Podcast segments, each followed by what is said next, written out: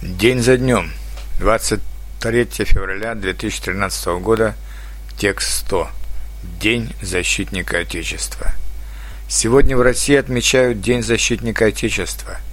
Это не только праздник для военных, но практически он стал праздником для всех мужчин, ведь все они являются потенциальными солдатами. В России почти всегда ценили армию. Во-первых, на Россию часто нападали – и 240 лет монголо-татарского ига до сих пор лучший аргумент для того, чтобы иметь сильную армию и не допустить поражения в любой войне. Почему выбрана эта дата? Большевики, придя к власти, провозгласили, что они выходят из Антанты с Францией и Англией и прекращают войну с Германией. В то же время они долго не решались на сепаратный мир с Германией. Этим воспользовались немецкие войска – которые в феврале 1918 года начали захват бывшей Российской империи, Украину, Прибалтику и выдвинулись к Пскову.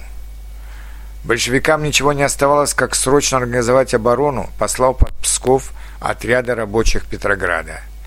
Они сумели остановить немцев в боях под Псковом и даже организовать контрнаступление 23 февраля 1918 года. Именно этот день считается днем образования Красной Армии.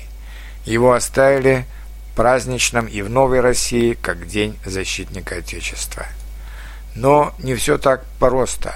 Одной из причин развала Советского Союза был проигрыш в военном соперничестве с Соединенными Штатами Америки – Точнее, не сам проигрыш, а последствия той гонки вооружений, которая была не под силу Советскому Союзу, потому что на нее уходило 65% всего бюджета.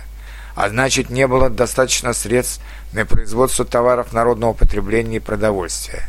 Это означает, что нужно иметь такую армию, которая будет по карману государству, а не станет тяжелыми кандалами на его ногах. Тем более сейчас, как выясняется, коррупция проникла и в вооруженные силы. При бывшем министре обороны Сердюкове до 20% средств на армию, вероятнее всего, разворовывалось. Все новые и новые случаи такого воровства раскрываются за последние годы. Поэтому я встречаю этот праздник со смешанным чувством гордости, что наша армия была на высоте в боях с Наполеоном и Гитлером, и обида за то, что в армии до сих пор процветают дедовщина, неуставные отношения, а теперь еще и воровство.